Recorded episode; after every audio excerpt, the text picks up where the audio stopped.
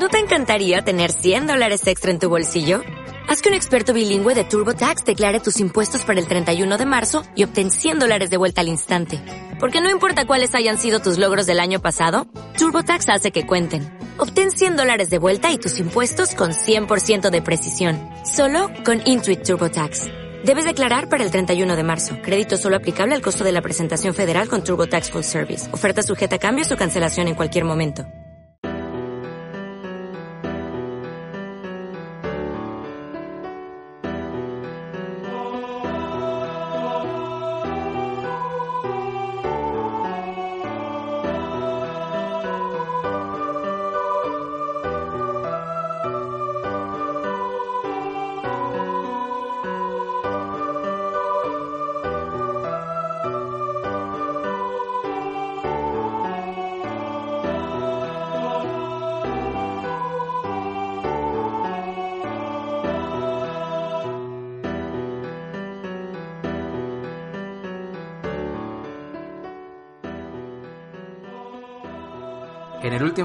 Vamos a leer y comentar el primer volumen de las crónicas de la Dragonlance, El retorno de los dragones.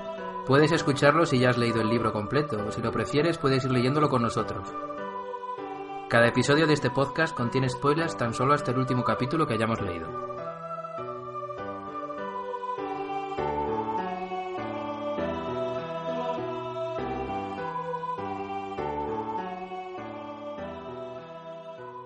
Bienvenidos a este segundo episodio del podcast del último hogar. Hoy nos volvemos a reunir alrededor de esta mesa eh, Pablo, Hola.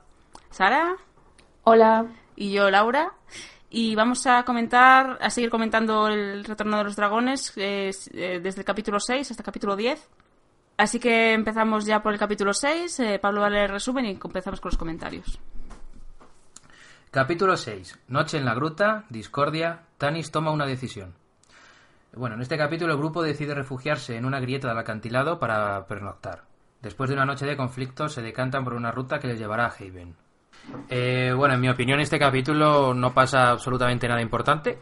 Mm, Es un capítulo más bien corto, ¿no? Sí, no sé, corto. debe ser como de cuatro páginas o algo así. no, no, es, es igual de largo que el resto. O sea, tiene ¿Ah, sí? diez- no, sí. yo creo que es más, más corto, me Yo, pareció. que- yo juraría que tiene 10 páginas. Bueno, claro, 10 páginas según mi libro electrónico. Pero este capítulo es, es muy corto. Eh, apenas, yo creo que no pasa nada importante. Lo único que surge, bueno, que conocemos un poco más a algunos personajes.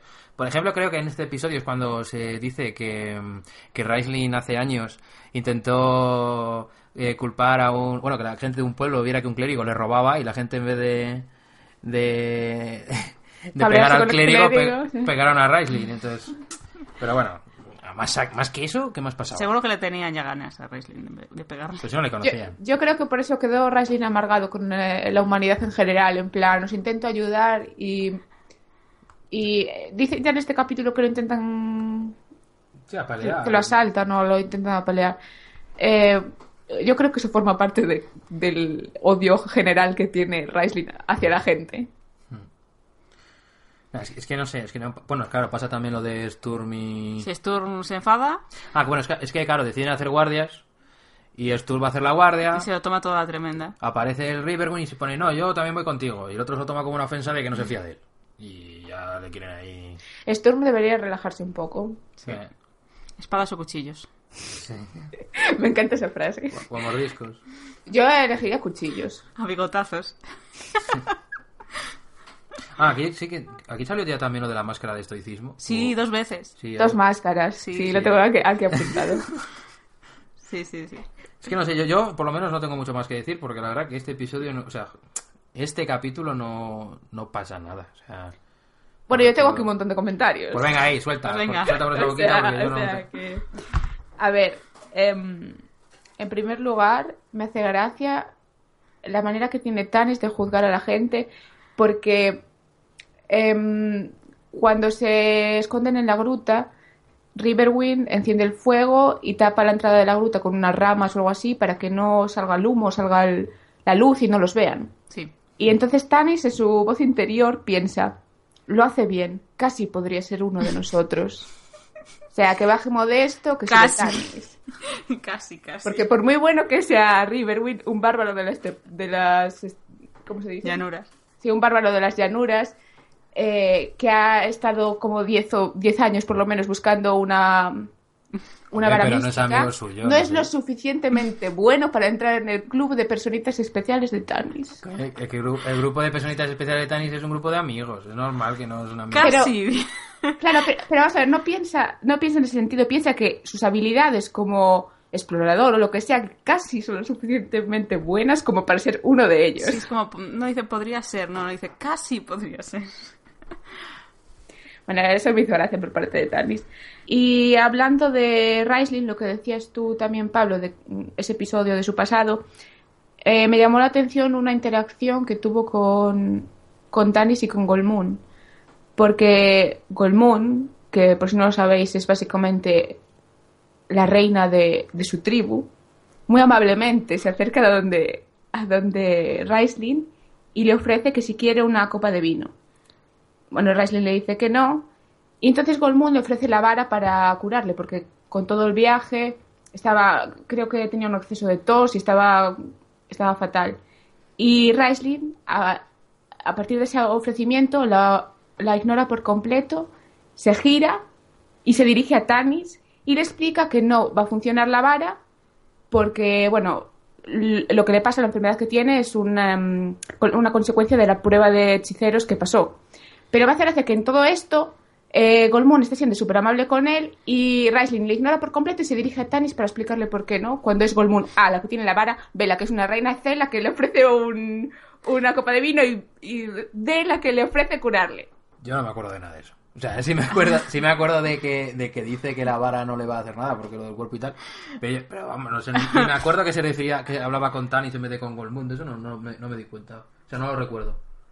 Pero no, pero es que en, gen- en general yo creo que Ra- Raisling solo tolera a Tanis. No, Hombre, y a su hermano. ¿A su hermano lo tolera? Hombre, a su hermano Lo trata adora, peor que a todos, yo creo. No, le quiere, hombre, le quiere. No sé. Hombre, hay un momento En- luego en el fondo. Más tarde le ayuda, hombre. Eh, bueno, es- a lo mejor me lo he tomado un poco la tremenda porque Golmoon es mi favorita, pero me siento muy mal. La pobre Golmoon está en un campo de nabos ahí también, la pobre. La tienen de, de valleta, no sé si os habéis fijado, pero es la que hace el desayuno, con Tas, por cierto, que me pareció adorable, que Tas y, y fuesen los que hacen el desayuno, no sé por qué. Sí, no. ¿Será que porque Tas me cae tan bien que todo lo que hace me resulta adorable? Sí. Eh, otra cosa que me llamó la atención, cuando hablan de Sturm, eh, Tanis lo observa y pone, eh, a Sturm se le veía fuera de sus casillas. Esto es cuando, creo que es cuando, se cuando estaban en el bote, me parece, no estoy segura. Es antes de la discusión con Riverwind, de todas maneras. Sí, yo creo que se, ya en la cueva que se da cuenta Tanis de que está Sí. un poco raro y es porque, eh, bueno, Tanis piensa que es porque por, la- por la desaparición de las constelaciones que eso a Stur le afecta especialmente más que a otros. Pero es que además po- pone, eh, reconociendo en él los signos de las depresiones que le sobrevenían de vez en cuando. Sí, eso me no llamó me, la atención, No me acordaba para nada de esto, de que, le- de que tuviese eh, episodios depresivos, Sturm. Sí, a mí también me sorprendió al leerlo, no sé, me dije, ah, ¿no? A ver, siempre lo, lo menciona como una figura muy melancólica y no parece en general una persona muy alegre. Pero me llamó la atención. Hmm. A lo mejor en alguna de las novelas estas independientes explica lo de las... Sois unas exageradas, ¿eh? Lo de las Entonces, depresiones. entonces, cuando estoy leyendo aquí lo de Raisling y Goldmoon y sois unas exageradas, o sea... Voy a, voy a leer la parte, ¿vale? No creo que haya ningún Pero- problema con derechos de autor o lo que no, sea. A ver, bueno, justo está eh, Raisling todo jorobado. Le dices, ¿puedes beber esto? Le pregunta amablemente. Ra- Raisling negó con la cabeza. Intentó hablar, tosió y, y apartó con la mano la copa que ella le brindaba. Golmund miró a Tanis. ¿Tal vez mi vara? preguntó. No, Raisling, que apenas podía hablar, hizo un gesto para que Tanis se acercara. A pesar de estar muy cerca, Tanis casi no podía escuchar las palabras del mago. Sus frases entrecortadas se veían interrumpidas por ataques de tos, pues Raisling necesitaba tomar aire para continuar hablando. La vara no me curará, Tanis, murmuró. No la gastéis en mí. Es un artefacto bendito. Su poder sagrado es limitado. Vale, etcétera, etcétera. Eh, No ha tratado mal a Golmun en ningún momento. No, no digo que la trate mal. Sara digo se que- sintió ofendida. ¿Pero por qué? Primero, Y es lo que me Golmun hace habla gracia- con Tanis. Es- perdón, habla con Raisling. Raisling intenta responderle y no puede. Porque no, no le llega la voz, está tosiendo y tal. Entonces, es cuando Golmun se dirige a Tanis y le dice, tal vez mi vara le... Sí, es como si Tanis fuera el padre de todos y fuera el único que puede dar permiso a hacer, a hacer las cosas. No, ve que no le puede hablar con Tanis. A ver, lo que hace Golmun también es normal. Va, va a intentar hablar con, con Raisling, Raisling no puede, entonces habla con Tanis. Y, y entonces Raisling, ante el que puedan usar la vara, que no es por nada, pero sí casi le jode el otro día en el anterior capítulo que leímos, en el anterior episodio del podcast, aquí a lo mejor Ahí la le remata. no estuvo muy despierta, la verdad.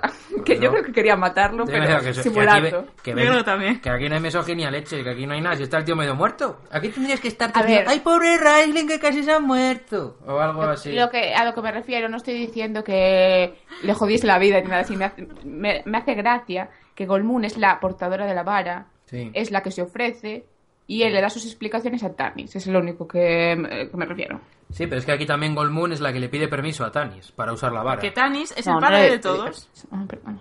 Eh, Golmun, Golmun mira a Tanis y le dice, tal vez A mi ver, vara. Tanis es el líder, obviamente. Claro, pero es que es Golmun la que pregunta a Tanis si puede usar su vara. O sea que tú no estás de acuerdo con mi apreciación. No, para nada. Muy bien. Eh, otra cosa. Em, ah, se hace una mención a un objeto que, que de hecho más adelante se vuelve a mencionar, pero ya lo, ya lo Sí. diremos en su, en su capítulo correspondiente, que es el anillo de Tanis. Y Ah, eh, resulta que Tanis está mirando a Tas porque está organizando todos los objetos que ha, entre comillas, encontrado em, los últimos días y dice, y bueno, y ve que Tanis tiene uno de, o sea, que Tanis, que Tas tiene un anillo. El anillo le resultó familiar, estaba hecho por un elfo y le había sido entregado a Tanis años atrás por alguien que él recordaba muy bien.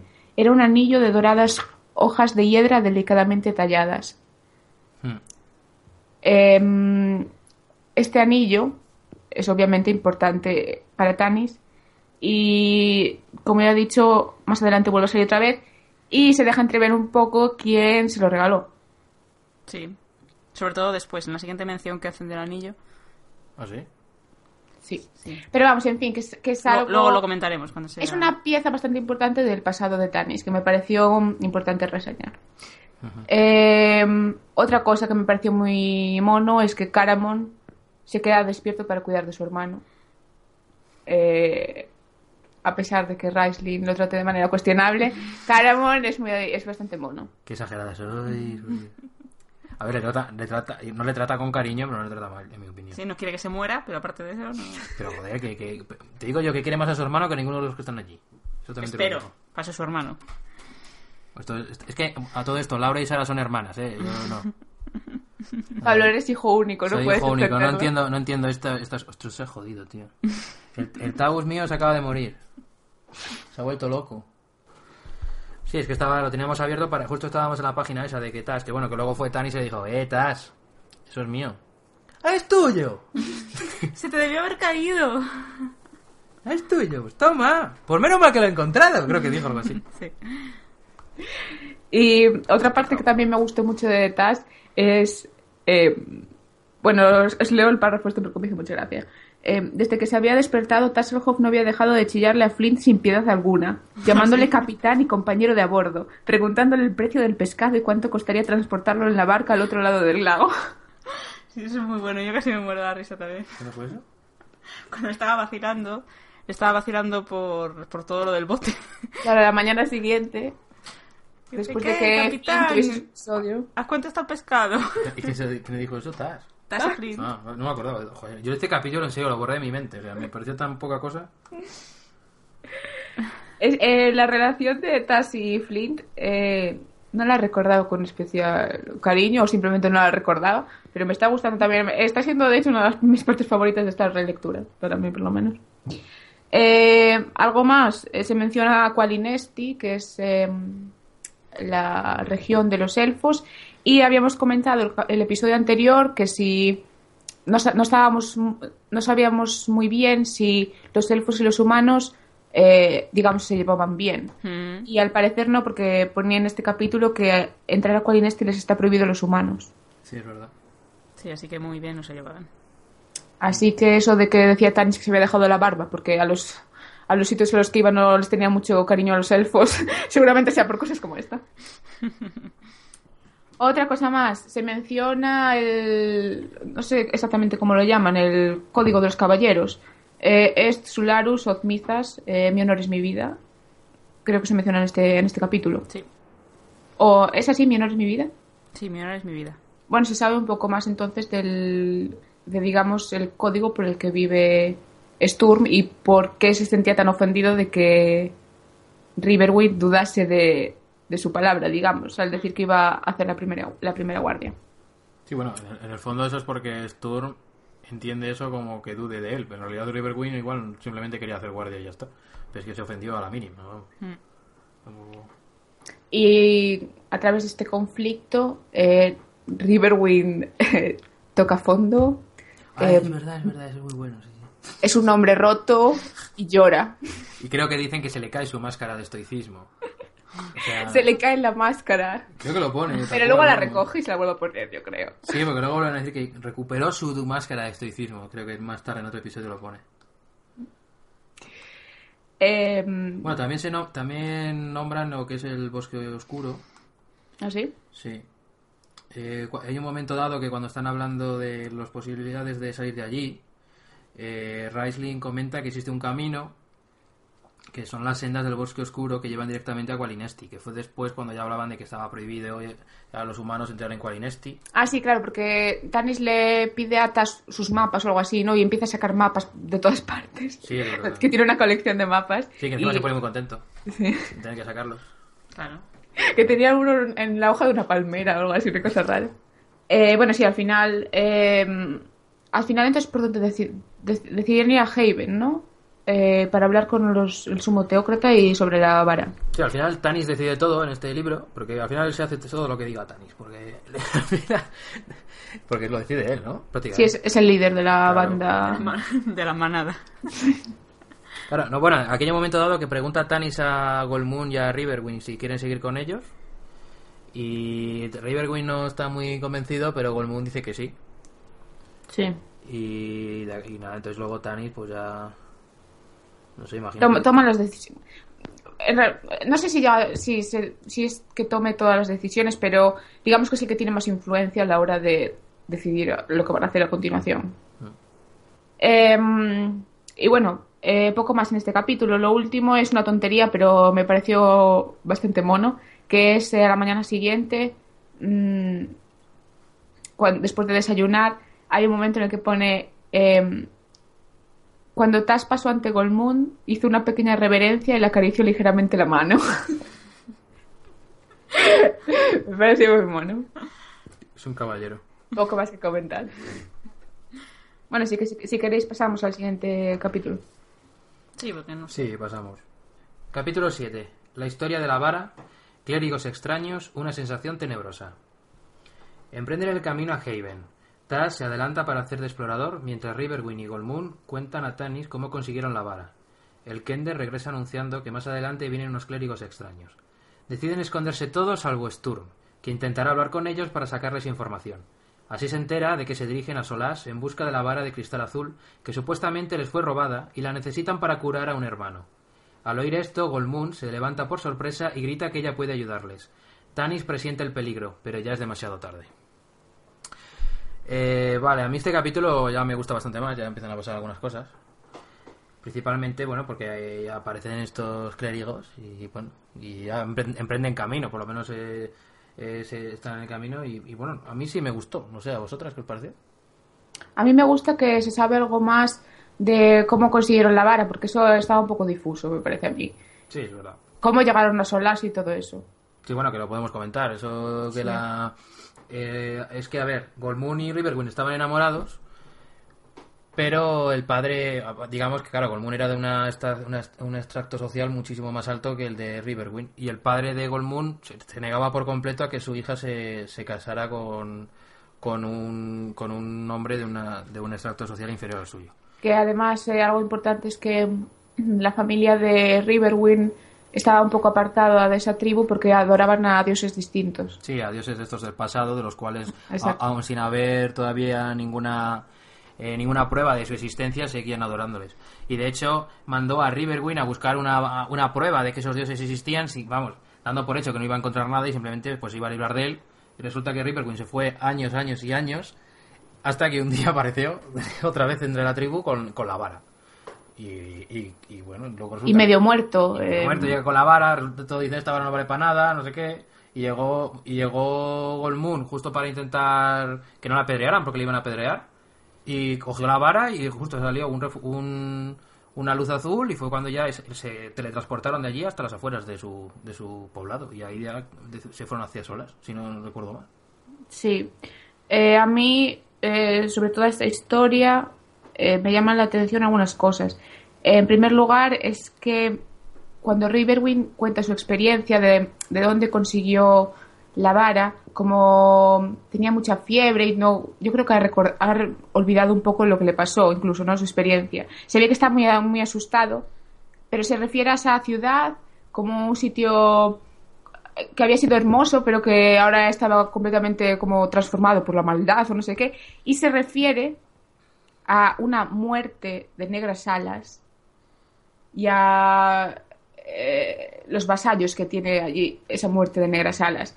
Eh, bueno, yo sé a lo que se refiere con eso, porque evidentemente he leído el libro, no voy a decir lo que es, pero lo que me llama la atención de esto es que em, siempre pasan esas cosas en las que una persona ve algo y no puede llamar las cosas por su nombre. Se pone a hablar en En poesía, o sea, un- un- un- un- una lírica aquí, tiene aquí Riverwind de repente, una muerte de negras alas. Y me hace gracia, porque es, lo, importante y lo importante se pierde en, ese sueño febril que ha tenido. Eh, otra cosa, eh, la historia, o sea, esta, esta, esta- este pasaje me ha hecho ver a Goldmoon con otros ojos.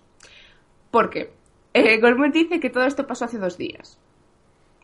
Si contamos que ha pasado, han pasado la noche en la gruta, han estado huyendo por Solás, digamos que un día ya lo descontamos que ha estado en Solás y con los compañeros.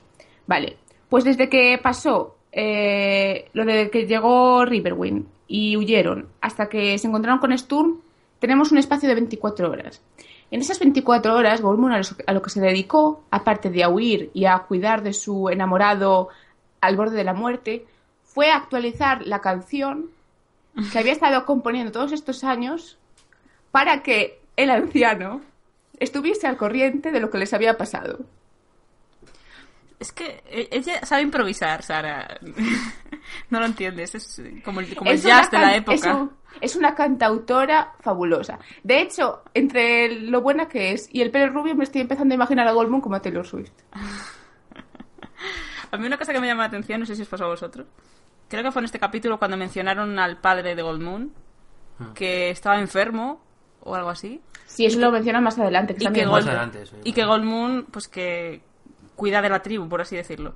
Pero también en este capítulo dicen que el padre de Goldmoon ordena a todo el mundo que les apedree.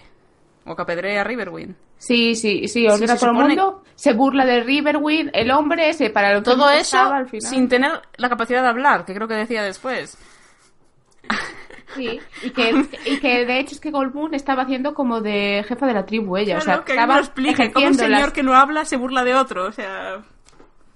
Yo encuentro a Goldmoon muy sospechosa. Eh. Después de leer estos capítulos estoy empezando a sospechar No. más de Goldmoon que de, que de No, Rey. no, bus- no busquemos, no busquemos estas cosas porque entonces nos cargamos el libro. No, bueno, son cosas que no tienen sentido y ya está. no tiene- ya, claro. O sea, eh, eh, hace años cuando me leí est- más libros de la Dragonlance, uno de los que me leí fue La misión de Riverwind, que me supongo yo que explicaría todas estas inconsistencias. Pero como por desgracia no me acuerdo absolutamente nada de todo lo que leí, no sé Te visto un golpe en la cabeza. Y bueno, vamos a dejar ya la historia esta, ¿no? De estos. O no. Es que, no sé, hay más cosas en el episodio. Vale, per- perdona si te he molestado por. Que no, eh, segui- seguid si queréis, que lo, lo digo... No, lo digo si queréis decir algo más. Sí, sobre, claro. ¿Sobre esto Si mi hermana tiene 15 notas sobre el capítulo anterior que no pasó nada, imagínate sobre este. Bueno, vale, venga. No, si- No, yo, yo digo sobre todo el episodio, digo sobre la parte de Riverwind Ah, y no. Full Moon. Ah, sobre esto yo lo último que tengo que decir es que eh, hay un momento en el que Goldmoon dice que Riverwind cuando le están tirando piedras la miraba con amor y, la y le gritaba que ni la muerte conseguiría separarnos. Y me cuesta creer que Riverwind tenga el nivel de personalidad para hacer algo así. Porque por lo menos hasta ahora lo que se ha visto es como una patata con ojos, ¿no? no ha tenido personalidad ninguna. Hombre, también es- Mr. Potato, la vamos a llamar a partir de ahora. Bueno, pero sí que, hombre, enamorado está porque se supone que está totalmente sumiso a ella, yo, yo le veo por lo menos. Pero me hace gracia ver a, ver a, a como, como alguien tan pasional que es capaz de Sí. decirle te amo hasta la muerte, me da igual. Eh. No sé, me hace gracia al verlo una, una cosa tan sosa en estos capítulos, Sí, me llama la atención. Lo que iba a decir yo era que está sumiso a ella, pero está sumiso porque es su princesa o su reina, no porque la quiera. Sí, que sí, pero que la quiera. No, es más porque es su reina o su princesa. Bueno, eso dices tú. O sea, puede ser para dos cosas. Yo creo sí, se encuentra subordinado a ella porque la ve todavía como si fuese su reina. Entonces eso es parte de los problemas que tienen de relación, que no, no, no pueden. sí. en el gabinete amoroso ¿Qué problema? vamos a hablar. Tienen un problema que es que tienen una vara que todo el, todo el mundo quiere y les quieren matar. O sea, es el problema de pareja que Hostia, ¿que tienen. ¿tú crees que el, único problema que tienen es ese? Ahora, ahora mismo tienen ese problema y eso es más importante. Ya tendrán todos los problemas del mundo luego si quieren. Vale, dejamos el gabinete amoroso de Sara para otro momento. Porque me- Eh, ¿Qué más eh, queréis comentar? ¿Queréis hab- eh, algo que me llamó la atención? La sensación tenebrosa. He hablado un poco sobre el tema. Bueno, todo esto hay que decir que estaban, entraron en, bueno, el camino de Haven entraron en el sendero y decidieron que Tash fuera por delante, a explorar, a ver si se encontraba con alguien, con algún peligro y les avisara con tiempo. Entonces, eh, todo esto, que bueno, la historia esta que hemos contado antes, se la estuvieron contando a Tanis durante este rato que estuvieron caminando por el sendero. Al cabo de un rato, regresa Tash diciendo que se ha encontrado, que vienen unos clérigos y que le han dado una sensación tenebrosa. Y que aquí Tanis dice que que se sobresaltó un poco porque tenían que ser realmente tenebrosos o realmente oscuros para que a Tash le resultaran tenebrosos porque había conocido de todo y que nunca se asustaba por nada. Porque los Kenders Porque son inmunes al miedo. Por eso. Y entonces al final eh, em, decidieron esconderse, pero que Stun se quedara en el camino para encontrarse con ellos y hablar un poco con ellos y sacar información de dónde se dirigían, quiénes eran y todo eso. Que me sorprendió lo bien que lo hizo Sturm para sacarles la información. Ya ves, porque... Estaba ahí inclinado contra el tronco, en plan... Estoy Pues aquí. le- es que me hizo mucha gracia que le decían, estoy buscando la vara. Y él, es que los que me dijeron que existía esa vara fueron los mismos que me dijeron que había guerra al norte, o sea que a quién debo creer. Sí, a mí me hizo gracia también.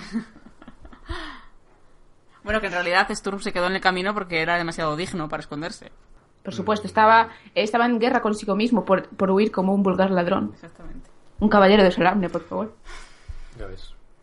Eh, bueno, un poco más. eh, una, lo- una cosa más que se ve también en este capítulo es un poco el funcionamiento de la magia en, este mundo, que es, eh, bueno, evidentemente como el de Dragones y mazmorras, que es eh, libro de encantamientos, el mago lo lee, lo recuerda, lanza el hechizo, se lo olvida y tiene que volver a, a- estudiarlo todos los días, el mismo círculo. ¿Algo? ¿Tenéis algo? Es que, parece no que sé- hablando- no sé es qué que quieres decir, parece que estoy hablando no no sola. Nada, eso que se... Bueno, vale. Que nada. Sí, que, que, que, que quedó tan mal de la prueba de, la torre de hechicería que cualquier lo que quiero hechizo decir que es que- haga se queda hecho un desastre. Lo que quiero decir es el funcionamiento que la- tiene la magia en este mundo, no quiero decir nada. Es que bueno, lo que hizo la Sara yo no me he dado cuenta. O sea, no sabía que aquí el mago cuando dice un, cuando dice un hechizo se le olvida. Yo eso no lo sabía. Lo dice en algún momento. Hay un momento en el que están caminando por el camino. Caminando por el camino.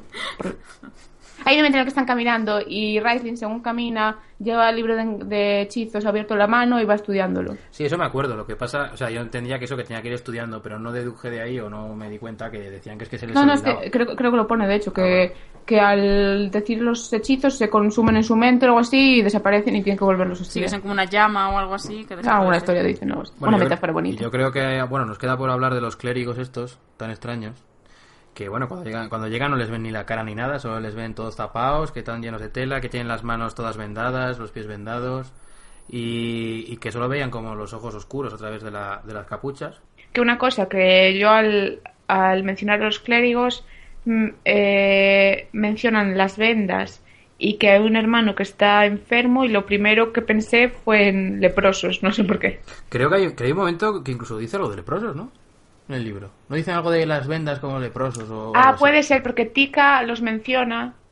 Es que no sé, ahora mismo no, los, no lo sé, no me acuerdo. De hecho, pero- ahora que lo pienso, no, no, no dijo que había sido un clérigo con pinta muy rara el que le llevó el mensaje de Kitiana. Sí.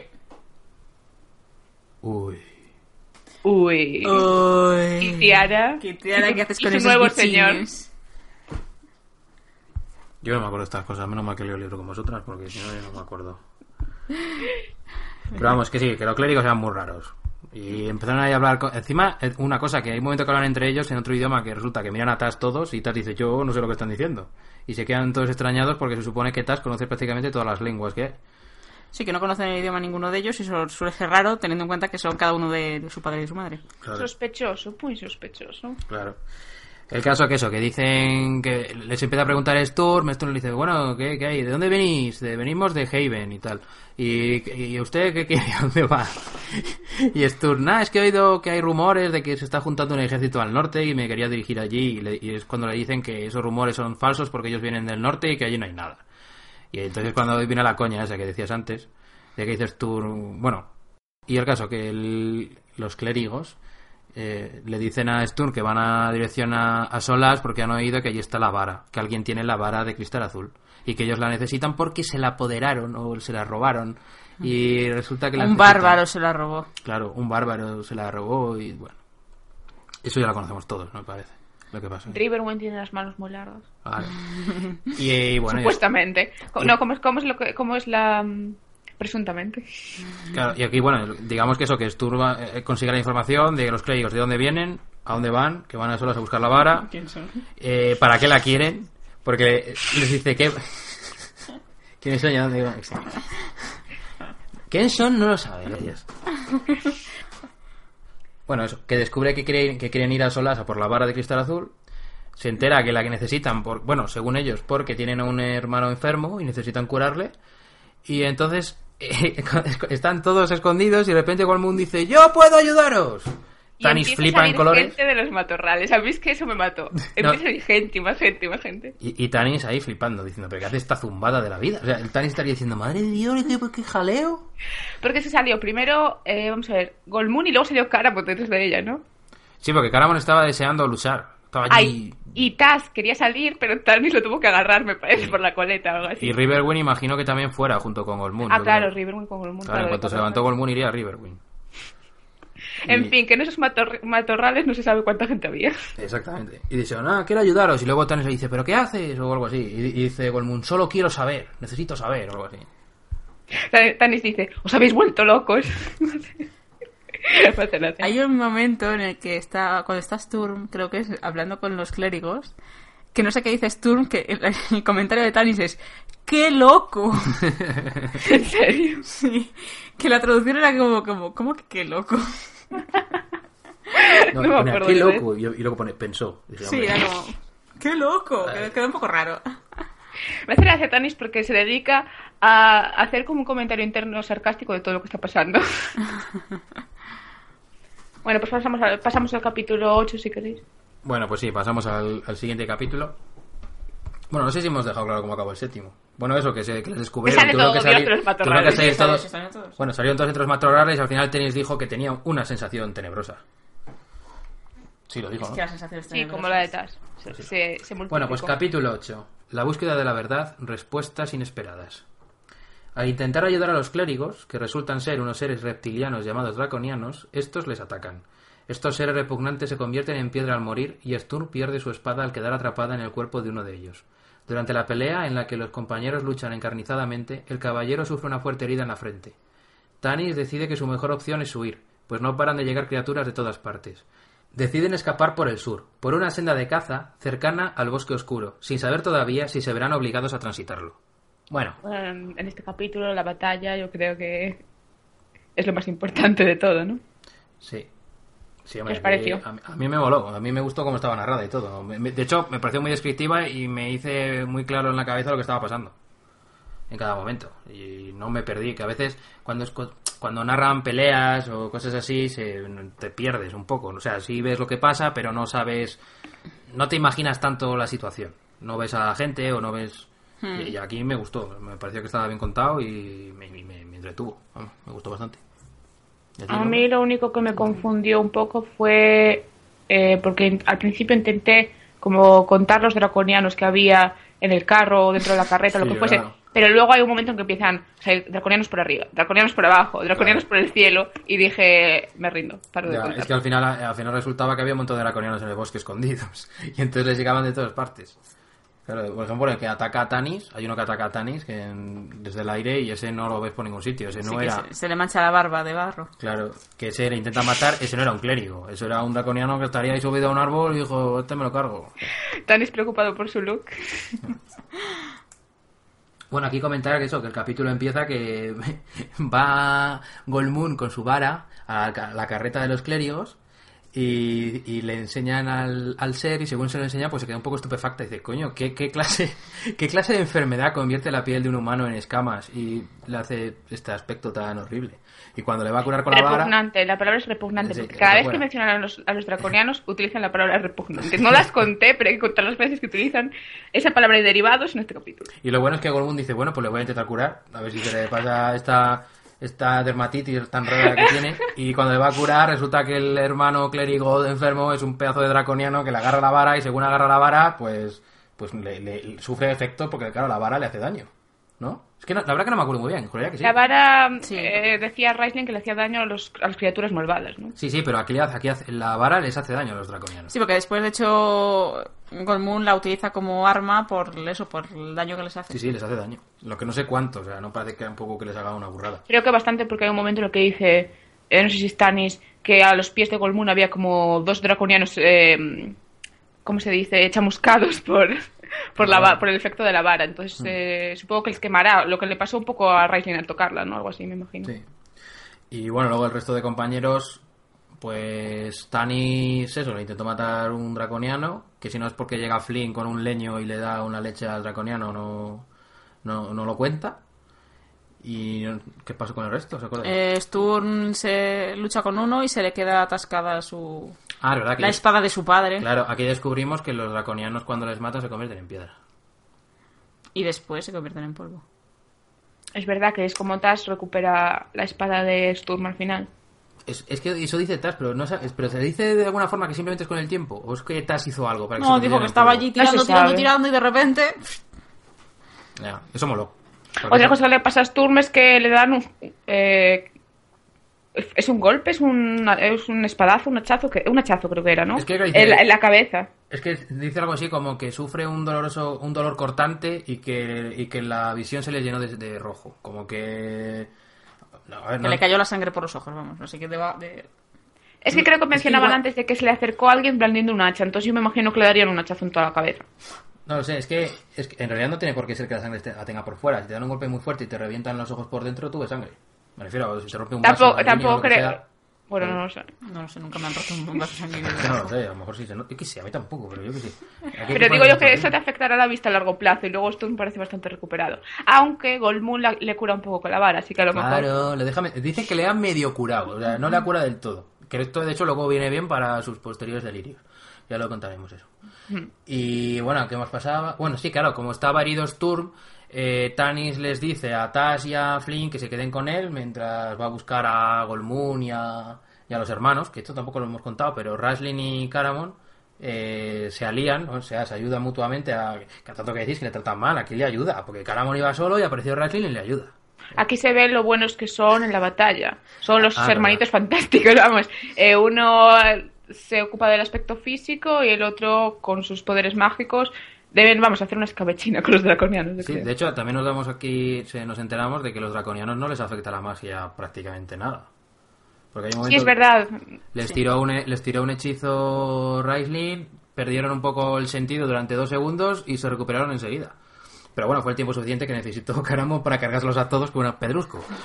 que eso me hizo gracia. Porque, porque eh, no sé si acordáis el capítulo, el, perdón, el episodio anterior que dije que eh, me recordaba un poco a, a Hércules, a Kevin Sorbo en Hércules. Y es que ese movimiento es típico de un capítulo de Hércules, de coger un, un pedrusco y empezar a repartir pedradas por la cabeza. Era el nivel de las batallas que tenía Hércules. Muy refinado todo. Y hablando de Hércules, me hace gracia la mala hostia que tiene Golmoon, que pone que se viene aquí de una estirpe de guerreros, no sé qué, y hace un Sena, le pega una patada a un draconiano y le destroza la rodilla. Y digo yo, joder, la, la tía esta, eh, la fuerza que va a tener en las piernas para destrozarle las rodillas a un bicho. La, la palabra era rótula, que yo mi pregunta es, ¿los draconianos tienen rótula? Pues no sé, Tiene no sé una rodilla normal, exactamente tiene rótula, no sé. la anatomía reptiliana barra humanoide de estos seres. Ah, una cosa, hablando de los draconianos. Eh, no sé si os acordáis, en el episodio anterior también mencionaste, Pablo, que en algunos momentos es como estaba escrito la historia esta, como que te proporcionaban información en sitios como que te, Como que no venía a cuenta. te ¿no? sacaba de la historia. Y en este capítulo me parece que hay un ejemplo que es eh, flagrante, que es cuando se encuentran a los draconianos, los compañeros eh, se encuentran sorprendidos porque, claro, es una criatura que nunca han, eh, han visto antes. Y eh, el narrador de, de la historia, a continuación, em, introduce como una pequeña entrada de la enciclopedia criniana de las criaturas infernales y empieza en plan las criaturas que se habían encontrado eran draconianos, seres conocidos por no sé qué, no sé cuánto, bla bla bla bla bla bla. Era- sí, era ¿Qué como la- como la voz off. esto? Y, y luego empezaba a hacerse preguntas retóricas. ¿Qué querría, qué significaría todo esto? A lo mejor querría decir que los dragones habían eh, regresado a Kryn y luego ponía todo resultaba muy sospechoso. Sí, es como, como el final de un capítulo malo de dibujos animados o algo. de- Es que me hizo mucha gracia. Es que no, no recuerdo bien si era una voz en off o era un pensamiento del Tanis. No. que, o sea, No, era no, una no. voz en off. De Tanis no, Ridícula, sí. Tanis no sabe qué son esos seres. Eso lo, lo- lo introducen ahí los autores como para darle, darle información a los lectores, pero como que chirría un poco. Sí. Y me hace gracia la conclusión que sacan es que todo es muy sospechoso. Porque a mí sospechoso me parecía lo de los clérigos. O sea, unos seres semirreptilianos que intentan arrancarte la cabeza de un mordisco, yo creo que pasa de sospechoso ya.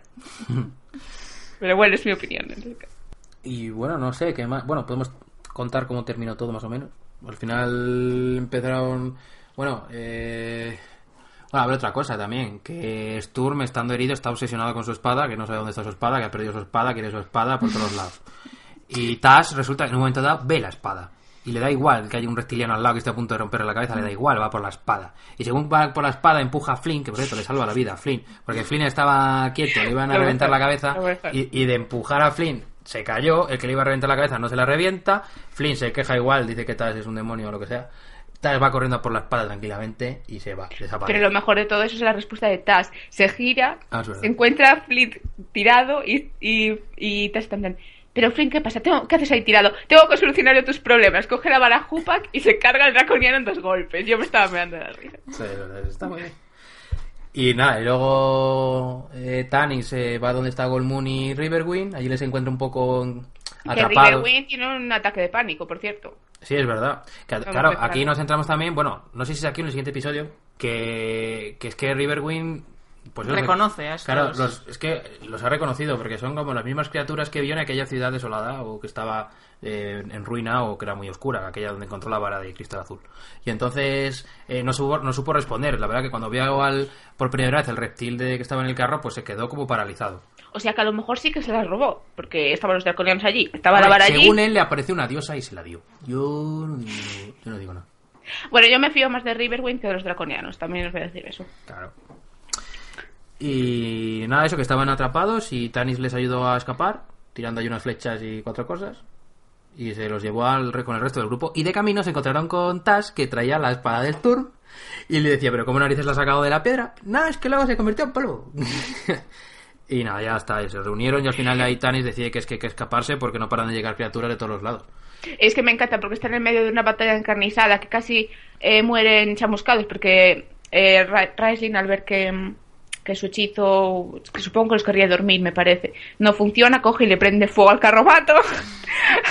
Ahí empieza todo Dios a asfixiarse y, y Tas, el único comentario que tiene con respecto a la batalla es Tanis ha sido maravilloso, fui por la espada y tiré de ella y no pasaba nada, pero luego se hizo ceniza, no sé qué, no sé cuánto. Yo me estaba mirando. Hay, en cosas como esas como se ve que los Kender de verdad no tienen miedo. Que les gustan las aventuras. Fue maravilloso. Bueno, tienen que decir, a ver, a ver.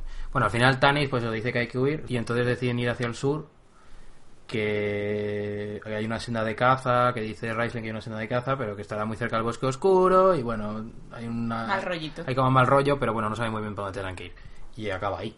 Bueno, pues si no tenéis ningún comentario más, podemos seguir a pasar al siguiente capítulo. Vale. Eh, a ver, capítulo 9. La huida, el ciervo blanco. Los compañeros quieren llegar al pico del orador y divisar desde allí la situación. Cuando llegan al pie de la montaña, Sturm, entre el delirio y el dolor, divisa un ciervo blanco y siente la necesidad de seguirlo. Tanis, haciendo caso a las señales, decide seguir a Sturm, pues recuerda la historia de Uma, y el resto de compañeros se unen a ellos. El ciervo se adentra en el bosque y les lleva por un misterioso sendero. Tras parar a descansar, Tanis y Riverwind suben a un saliente para divisar el terreno, y al norte descubren una gran columna de humo, perteneciente a las hogueras del campamento de un ejército. Los rumores de guerra parecen ciertos. Los compañeros siguen al ciervo hasta el linde de un gran bosque, que según Rasling se trata del bosque oscuro. El ciervo se adentra en él y Sturm le sigue. Tras ciertas dudas, el resto del grupo va detrás del caballero. Bueno, ¿qué eh, recordáis de este capítulo? Así como más... Yo, creo que la cosa central sería el ciervo blanco, Exacto. Sí, yo creo que también. que es como una señal divina.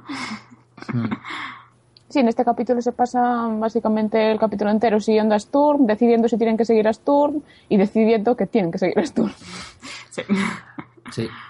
Sí, y- Están como decidiendo si Sturm está bien de la cabeza o no. Mm. Y, y eso. Bueno, la decisión por qué querían llegar al pico del orador era porque querían divisar la situación, ¿no? De cómo estaban colocados los draconianos y todo esto. Es que no, me- no me acuerdo ahora bien. Sí, que al parecer habían cerrado todas, todos los caminos, Ajá. entonces se fuesen por donde se fuesen iban a caer en una trampa. Entonces al final es cuando deciden penetrar en el bosque oscuro. Ya, ya. Que esa es otra, que me hace gracia porque en cualquier historia de fantasía siempre tiene que haber un bosque que se llama o el bosque oscuro o el bosque prohibido y los héroes siempre tienen que entrar en el bosque oscuro barra bosque prohibido. Sí, se debe ser que no tiene señales de peligro, peligro, no entrar. Da igual que las tengan, entran igual. El- Yo creo que deberían plantearse los nombres de los bosques y empezar a llamar el bosque de la armonía, el bosque de la piruleta, no sé, algo así. Unos nombres un poco más halagüeños que por lo menos te apetezca ir a ellos. Em, bueno, este capítulo yo creo que la estrella, por decirlo de alguna manera, es Sturm Mm. y se sabe un poco más de su trasfondo, recuerda un poco su infancia. Em, se sabe que bueno, su padre era, como ya sabíamos, caballero de Solamnia y cuando los caballeros cayeron en desgracia o algo así, eh, no creo, creo que era porque decían que tenía muchos enemigos que podían em, poner en peligro la vida de Sturm y de su mujer. Entonces los manda solas. Era algo sí, así, que huyen. Mm. Ellos solos, vamos, la madre y, el, y Sturm. Y bueno, y dice que creció allí y, y allí fue donde conoció a Raistlin y a Caramon, a Kitiara y a Tanis y a Flint. Entonces, al parecer eh, se conocen desde la infancia, se conocen desde hace bastante tiempo. Es verdad, ya, no- ya no me acordaba de eso, es verdad.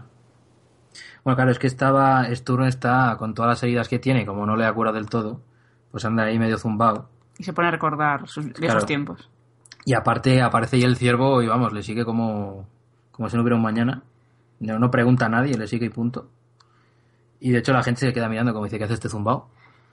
Y es Tanis el que al final, como siempre, es el que toma la decisión por todo el grupo, prácticamente. De hecho aquí no es cuando le... No, no es aquí. Sí, Sí es aquí. Ah, sí, vale, sí, vale. la frase de Raistlin. Y si le dicen, claro, porque Tani se quiere como lavar las manos, como, en ese- como diciendo, mira, yo no quiero obligar a nadie a tomar la decisión, yo lo dejo en vuestras manos. Y al final le dice Raisling, Es la decisión de logro la que... ¿Cómo es? Espera, vamos a leerlo. Has permitido que llegáramos hasta aquí. Ahora no podemos volvernos atrás. Es la elección del troll la que, no- la que ofreces, Tanis. Muere rápido o muere lentamente.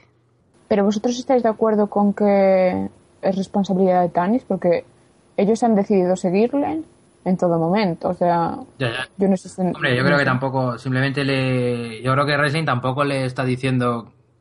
Tampoco le está echando en cara nada, simplemente que el otro le. Al, al ofrecerles casi como. el- Como que se vuelva para atrás. claro, ¿no? no, es que les, les, da- les da como la. Según él, les da como a elegir, pero él dice, ¿pero qué elección tenemos ya cuando hemos llegado aquí? Tampoco cree. No, no, pero yo creo que sí que, o sea, se lo echan cara a Tanis y Tanis de hecho piensa sobre, sí que piensa que, que como que le- como que piensa que tiene razón Raisling, que los ha llevado hasta allí y luego se lava las manos de responsabilidad. Mm. Pero yo vamos a ver, si ellos aceptan como líder a Tanis y Tanis en varios momentos ha, creo que creo que ellos han tomado parte de las decisiones que han ido tomando. Sí, sí, sí. Entonces yo no sé hasta qué punto la culpa es de Tanis. Vamos a ver, eh, si los draconianos han ido a por ellos y han cortado todos los caminos, eso tampoco, eso está todo completamente fuera del control de, Claro, Ta- yo de creo que no, Tanis. es, ¿Qué va a que no es culpa de Tanis, lo que pasa es que tampoco Tanis puede hacer como decir, bueno, si queréis podéis volveros para atrás.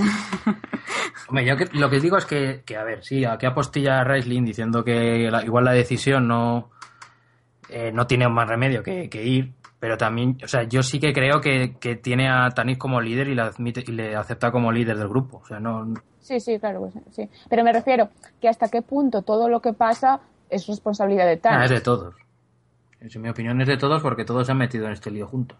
me, me hizo gracia que me recordó Pablo, que yo lo vi pasar así por, por encima, lo de que el pico del orador tiene forma de manos rezando. Que yo no me acordaba para nada. Sí, de ahí viene el nombre, ¿no? Sí, sí, pero que yo no me acordaba. De, no, sé, no sé cómo leí ese párrafo, pero desde luego no me enteré de nada. Que al parecer el cañón que separaba las, digamos, manos nunca había sido transitado por ningún humano antes o algo así, ¿no? Excepto por los compañeros.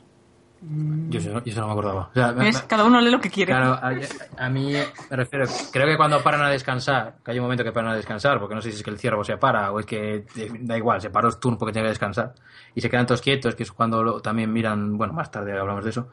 Eh, sí que hablan de que el pico ya se ve, que tenía, como, vamos, debe tener dos picos que lo asocian con dos manos y parece que están rezando y entonces pasaban por el pues, pasaban por, pasaban por el medio que incluso se apoyaban en los dos picos debía ser muy estrecho vamos debe pasar una persona y poco más Ah, puede ser. ¿Ves? ¿Ves? vamos juraría Me hace gracia eso, como en un mismo párrafo cada uno lee lo que quiere. Juraría que dicen que se apoyan con las dos manos. sí, seguro, seguro que sí, pero... Bueno, claro, que el viaje que este que están haciendo, que es un viaje prácticamente místico, ¿no? Siguen al, al ciervo blanco por un camino que eh, aparece de ninguna parte y desaparece tras de ellos, porque suben al suben a un saliente y divisan la situación y se dan cuenta de que el camino por el que habían estado caminando había desaparecido detrás de ellos. Sí, ven eso, ven que los draconianos estaban por todos lados escondidos para tenderles trampas y luego aparte ven lo que ya hemos comentado en el resumen, que ven en la- las columnas de humo de que, que identifican como las columnas de las hogueras de un campamento de un ejército. Así que los rumores eran ciertos. Sí, Hay por ahí está, guerra. está Kitiara por ahí bailando entre las hogueras. Bueno, no sabemos lo que está haciendo Kitiara. No la Bueno, estaba en el norte. o- Aunque bueno, teniendo en cuenta que es mercenaria y está en el norte, no sé, yo sumo dos y dos. Em, en este capítulo también hay cierta tensión entre, entre em, Caramon y Sturm por dos motivos. En primer lugar, porque Caramon em, hace tiempo que no ha comido. y durante un momento se plantea el comerse el ciervo blanco de Sturm y Sturm se ofende muchísimo. Me hace gracia como le dice, le dice, grandísimo ignorante, no me extraña que no veas al ciervo, teniendo como tienes el cerebro en el estómago. Probablemente le dispararías y te lo comerías. y luego el segundo motivo de su disputa es Raisling, porque en este capítulo empezamos a entrever que a Sturm no le hace mucha gracia el mago. Em, hay un momento en el que Raisling les advierte que cuando entran al, al bosque, el bosque, el bosque oscuro, digamos, que amplifica lo que cada uno lleva dentro de su corazón, con lo cual si, lleva, si llevas eh, sentimientos negativos y maldad, todo esto se verá reflejado en el entorno del bosque. Y, y Sturm le, le suelta un... Entonces, el único que debería temer al bosque eres tú entre nosotros. Y claro, Caramon se ofende muchísimo y ah, vamos, casi llegar a las manos. A mí me hizo gracia porque el hachazo de Sturm no me lo esperaba y me hizo Sí. mucha gracia. No está bien porque es eso, es como que todo el mundo sabe que Racing es malo, Pero lo aguantan pero... por Caramon. Sí, exactamente, o sea, está ahí por Caramon. O sea, si no, ya te digo yo que estaba en una pocilga por ahí tirado. Sí, Qué mala leche. por- porque nadie le quiere. Es un, es un cansino. Te digo que si no es por él no están donde están ahora. Pues digo. Probablemente. pero le- es Pero- que, le- que- que todos se necesitan a sí mismos, o sea, todo el mundo. Sí, pero decir de todos los compañeros. Pero que creo. no es un personaje que, que esté ahí porque sus compañeros le quieran. Estará ahí porque es útil y porque quieren a Hombre, Caramon. yo y- creo que hay algunos que sí que le sí. tienen más cariño. Yo creo que a lo mejor Tanis no confía en él del todo, pero yo creo que Tanis sí que le tiene cierto aprecio. Sturm, yo creo que al ser un caballero de Solamnia y ser tan recto, no puede con él. Mm. Caramon obviamente lo adora y luego Flint, al parecer, por lo que vimos al principio, tampoco le tenía mucho aprecio. Tash yo creo que... Yo creo que cae bien. No, no sé muy bien. A Taz le da igual. Yo creo que, le cae bien, no sé por Creo que qué. a le- se la pela. Tengo la idea de que le cae bien. Le da igual. Lo ve como una posible oportunidad de conseguir cosas, supongo. No sé. No, hombre, tampoco es eso.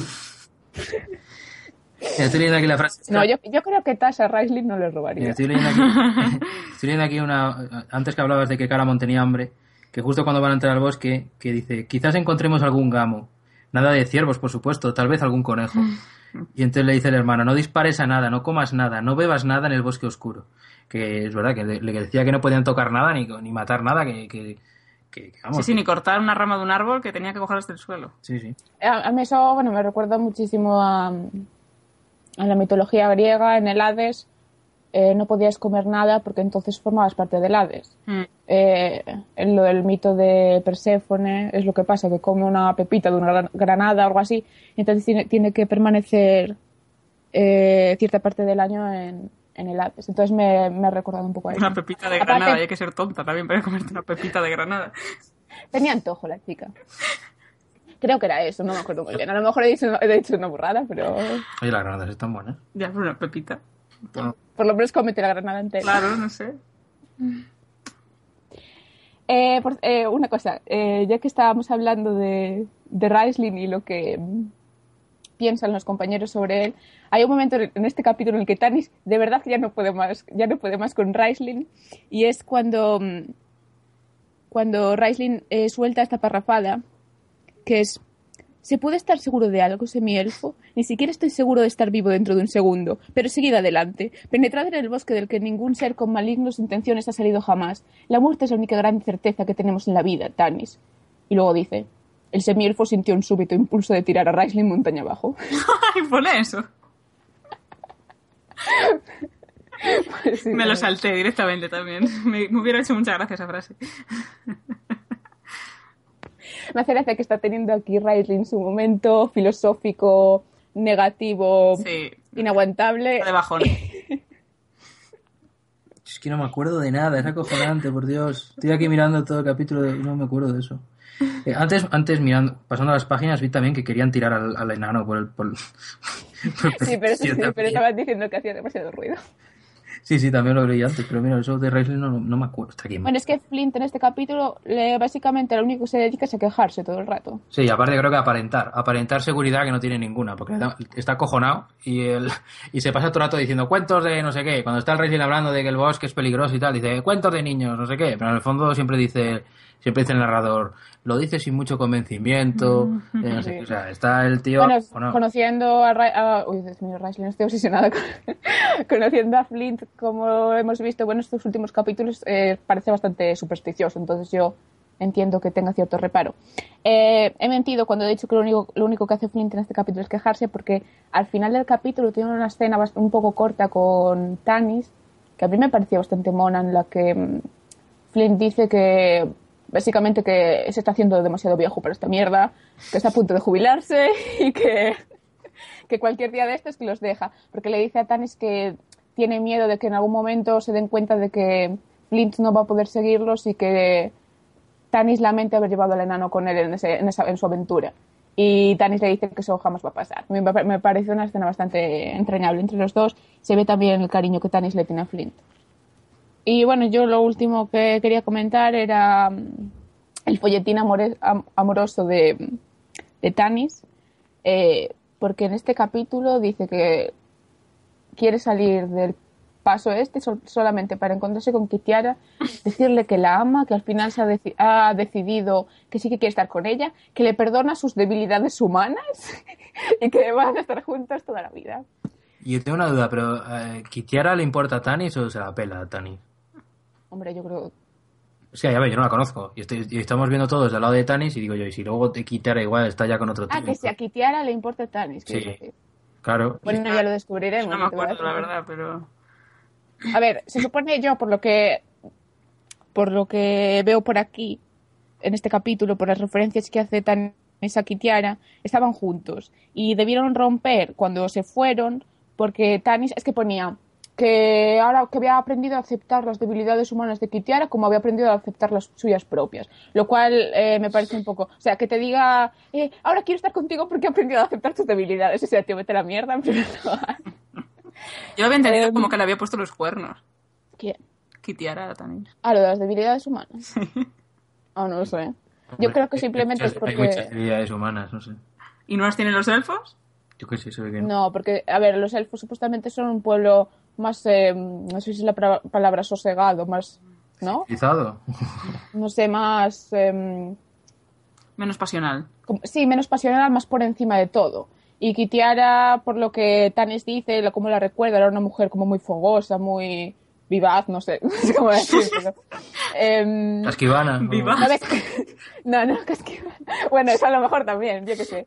Como que muy pasional, muy humana en ese sentido. Tanis, al ser un semielfo, Sí, yo lo único que no tengo tan claro es si Kitiara no ha ido a la reunión esta porque tiene un nuevo, ma- un nuevo señor y está de mercenaria por ahí. O porque pasa de todo.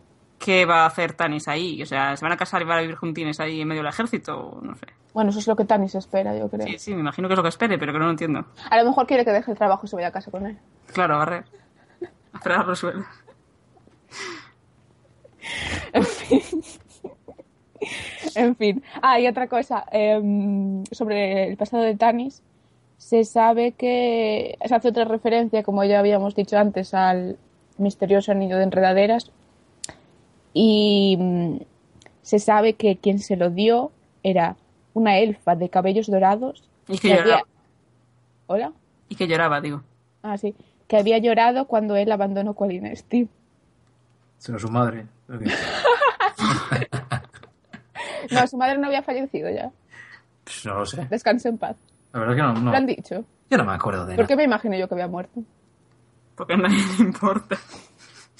No le importa a Tanis, le va a importar. Aparte, Yo me imagino que todos los padres en esta historia han muerto. Exactamente, todos los padres han muerto. Si no tendrían más preocupaciones. Si no pueden... No, las madres han muerto, los padres los han abandonado. Habíamos quedado en eso. Porque el, porque el padre de Sturm también se largó, o sea, los mandó a tomar por saco, no contactó con ellos en lo que. ¿No? Contactó con ellos para algo. No sabían para nada de él y por eso fue Sturm a buscarle. Sí. Y decía que la madre que se creía por encima del resto de la gente de Solás, que no tenía ningún amigo ni ninguna relación con nadie, que luego al final es, la palmó también por una enfermedad. Que... Sí, murió sola ahí con Sí. Storm. Ah, me acuerdo. Eh, decía también, me hizo gracia que como que después del, del fallecimiento de la madre de Sturm, que Tanis y Flint lo habían adoptado, junto a Raistlin y a Caramon. Me hizo gracia.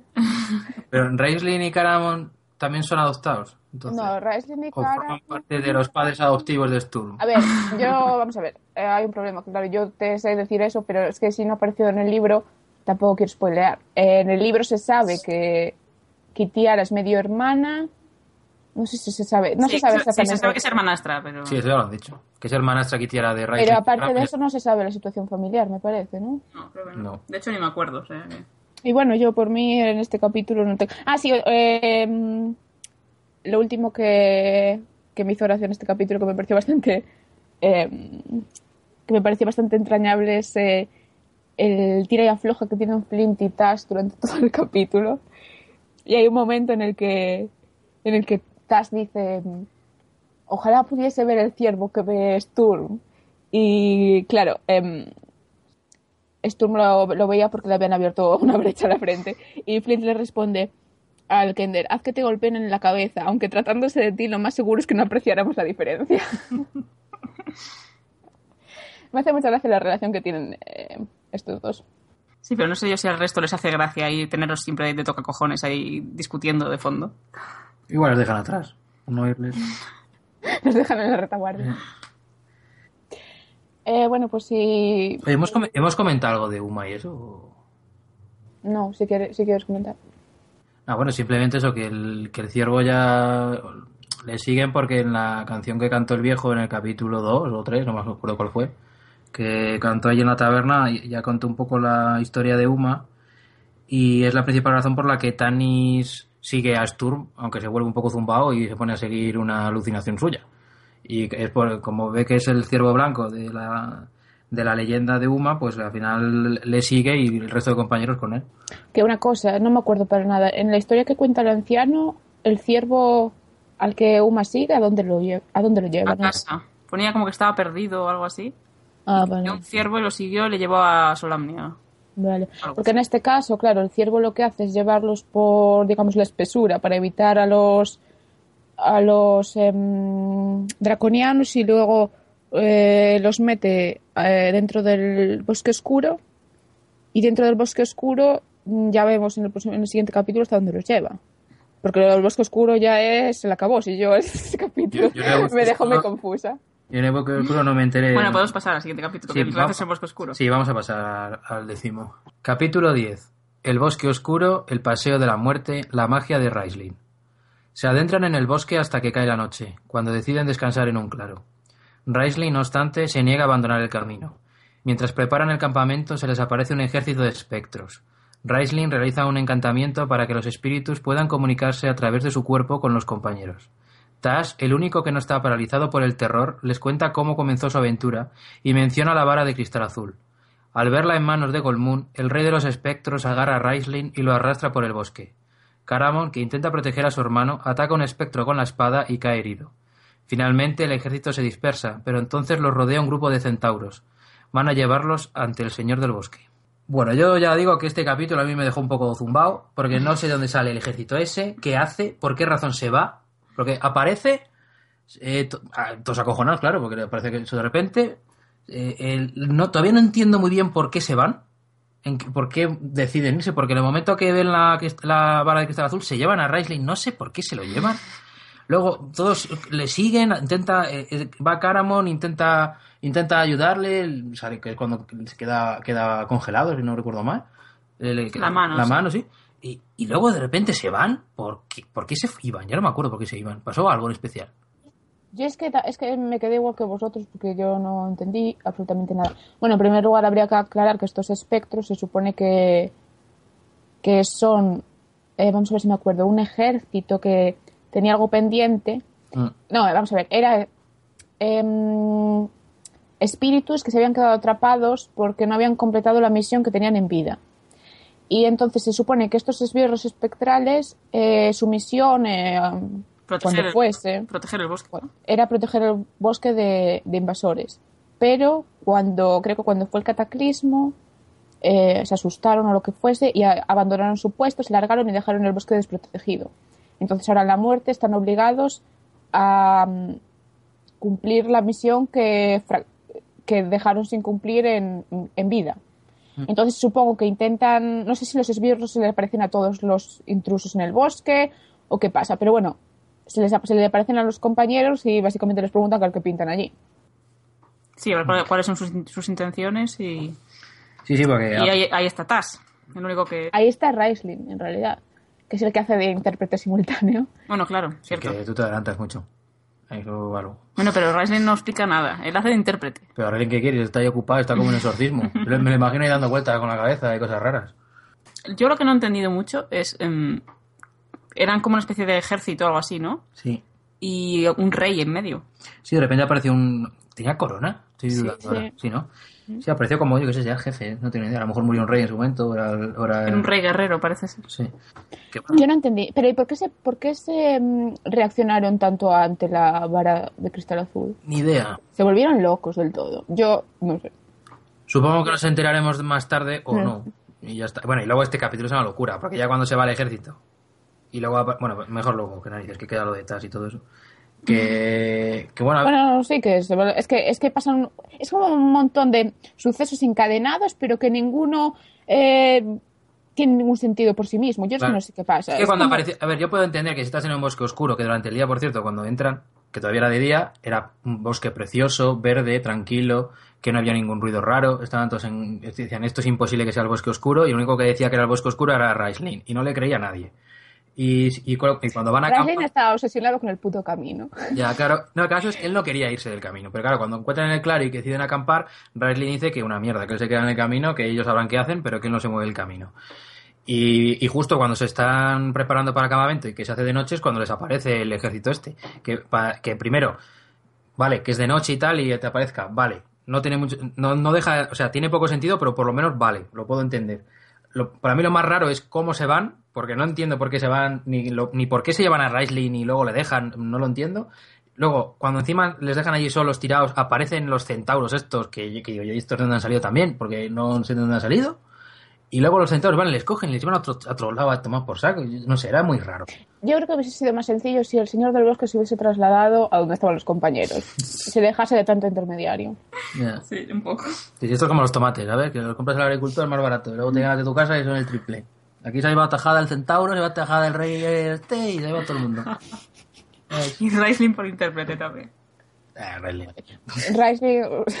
que al final, por cierto, Raisling, eh, luego cuando el, el espectro, digamos que lo suelta y desaparece, eh, queda medio tontado, queda medio... Sí, medio muerto, quedó medio tonto. Sí, sí, como que no hablaba, ¿no? No me acuerdo ahora bien. Pero no sé, sé que Caramon también eh, ataca al... Es que vamos a ver, es que, es, es que esto es una paranoia, yo no me enteré de nada. Vamos a ver, cuando están hablando de por qué han entrado en el bosque, no sé por qué sale el tema de conversación. Bueno, hay un momento en el que Tash le empieza a contar la, la vida al, al rey de los espectros, que yo veo que le empieza a contar. Bueno, pues estamos en el último hogar, no sé si tú has estado, bueno, supongo que no, porque eres un espectro. Y entonces el señor empezó a hablar de Uma y entonces le robó la vara. El señor, no, Uma- no Uma. Bueno, a mí eso- yo, yo me moría de la risa. A mí me encantó cuando, cuando dijo que el que Hederick, el, teócrata, el que teócrata, teócrata, que era que, que se creía crítico de música. Crítico musical, sí, verdad. Bueno, el caso, que no sé por qué salió el tema de la vara. Y entonces Goldmoon, eh, digamos que la alzó y no sé si brilló, no sé qué. El tío se volvió loco, sacó la espada, la espada empezó a comunicarse con la vara, luego agarró a, a Raistlin, tiró de él, entonces Caramon eh, le salió la vena, la vena protectora y fue cuando intentó atacar al espectro con la espada. La espada se congeló, Sí, bueno, se congeló la, la mano. Y, entonces el rey cogió, el rey espectro me parece que era, agarró a Raistlin y se lo llevó. No sé muy bien por qué. Lo cogió y se lo llevó para el, para el fondo del bosque. Y entonces lo estuvieron persiguiendo. Pero llegó un Y es momento... que ahí, yo creo que hubo un par de frases que yo creo que todos nos despistamos y no nos hemos enterado de nada. Eso, vamos a ver, a ver. Tanis alzó la mirada horrorizado y vio que la mano del espectro agarraba firmemente a Raistlin por la muñeca. El frágil cuerpo del mago se vio sacudido por un temblor, y aunque su rostro se retorció de dolor, no se desplomó. Sus ojos se, cerraron, las líneas del cinismo, de cinismo y amargura surcaban su rostro, se suavizaron. La paz de la muerte se cernía sobre él. Tanis lo observó horrorizado, oyendo solo parcialmente los roncos gruñidos de Caramon.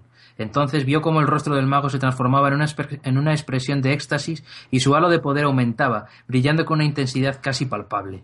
Hemos sido llamados, dijo Raisling con una voz que no era la suya ni tampoco ninguna de, los, de las que Tanis le había oído utilizar. entonces ¿de quién coño es esa voz? Yo no...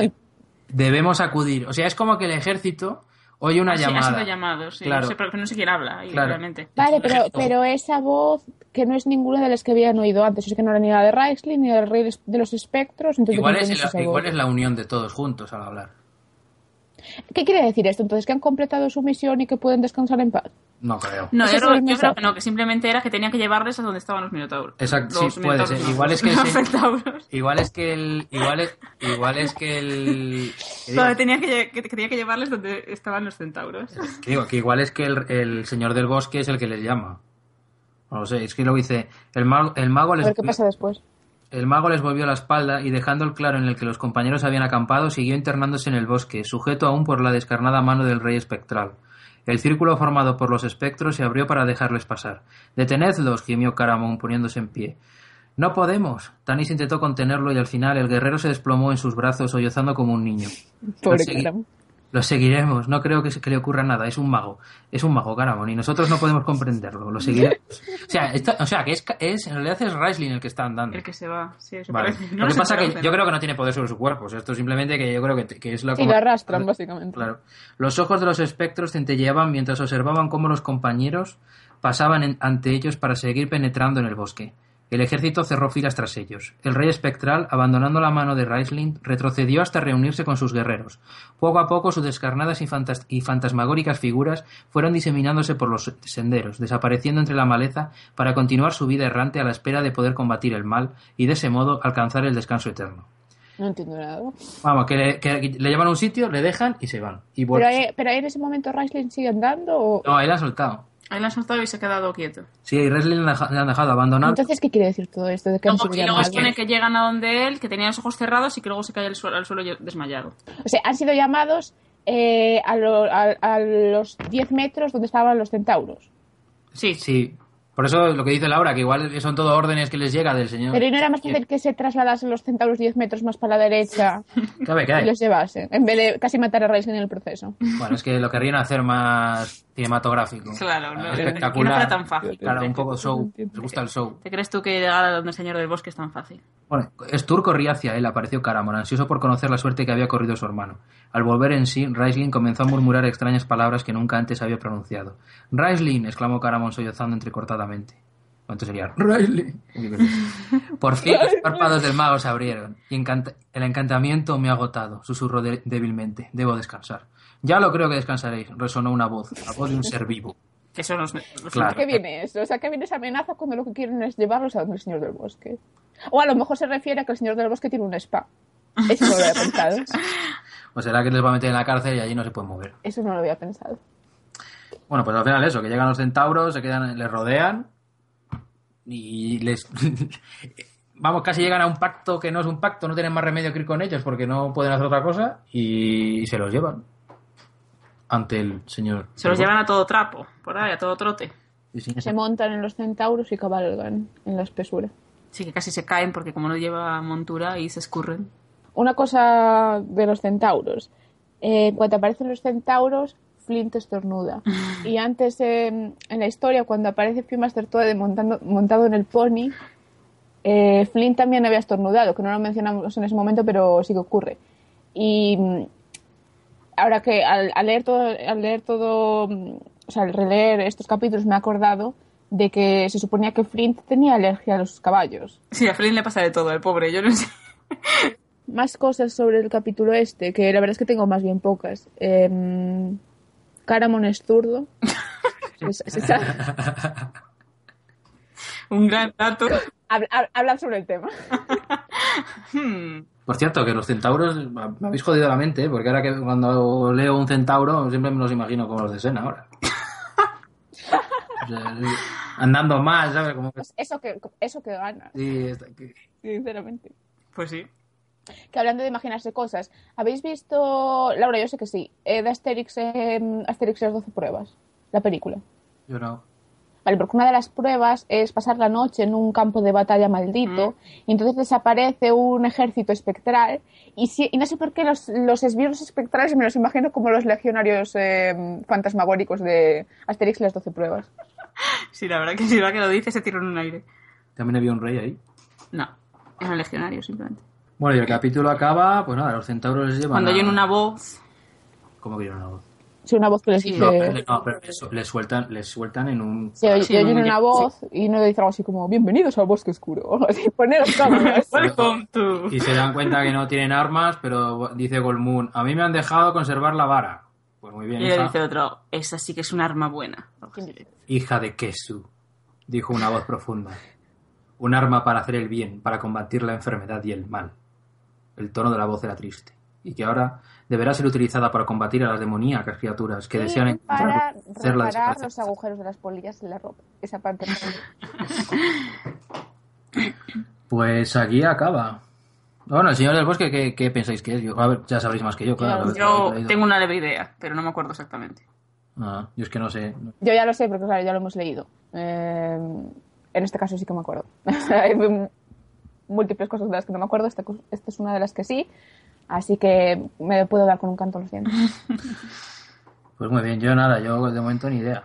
Yo que sé, les le- a ver, no tiene pinta de que sea ninguna amenaza para ellos.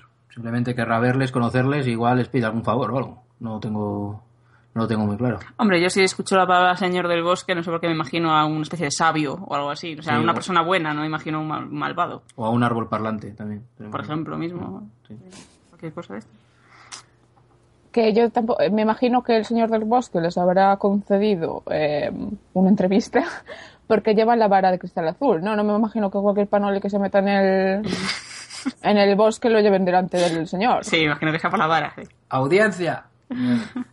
Pero eso es otra cosa. Cualquiera de los que entran les, les aparecen los espectros y que les preguntan cuáles son vuestras intenciones, como si fuesen el padre de una novia o algo así. Y los tíos les explican si son buenos o si son malos, y si les creen los dejan pasar y si no los creen los, los cargan. Es Este- básicamente lo que Me hacen. Debe ser ima- algo así, sí. Me estoy imaginando esto ahora como los espectáculos de un parque temático o algo. O sea, como en Portaventura, por ejemplo, cuando fuimos al bosque, al, al jardín botánico de Gijón, que nos montaron allí el pifostio. En Portaventura. Sí, sí, en serio. En Portaventura fuisteis al Parque Botánico de Gijón. no, me, me refiero a un espectáculo de ese tipo. Ah, Que te ponen allí a, pues yo qué sé, imagínate que te ponen por la noche un espectáculo que te mete dentro de un bosque y te sale ahí gente disfrazada Manoli o no sé qué. ¿Verdad? Tú flipando y de repente empieza a ir gente de los matorrales, gente de los árboles. Prim- Primero eh, un ejército espectral. Ejército espectral, por favor, pasen. El, en el jardín botánico era parecido. Yo eso te digo, seguíamos andando por allí y de repente te salía un trasgo por un lado gritando. Y luego salían allí gente y salían cosas muy raras. Después los centauros de Sena. Es que en serio, según los- a ver, en el momento de leerlo no, no, no. Pero ahora, digo, "Pss, esto parece aquí un cachondeo. Bueno, y no sé si queréis algo más de este capítulo o hacemos un resumen de lo que nos ha parecido estos cinco capítulos. Eh, eh, yo tengo una última cosa, pero no es de este capítulo en concreto. Es una pregunta en general. En- bueno, más bien para Laura. ¿Tú habías leído la versión con los comentarios? De esta no. De esta no. Vale, es que es que tengo curiosidad si, se- si sabes si en algún momento traducen los los hechizos de Raisling, porque los he estado leyendo y digo, ¿esto significa algo o es simplemente... Eh, lo que recuerdo era que estuvo de misionero Tracy Hickman en Malasia o en alguna cosa así, entonces que tiene como una especie de raíz del idioma malasio, pero que era, ¿no? malayo, pero que no tiene, vamos, no es nada. Son palabras. Vale.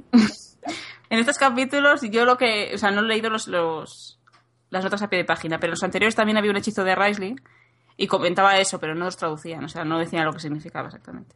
Ah, vale, vale. Bueno, pues esa es mi, mi única duda entonces.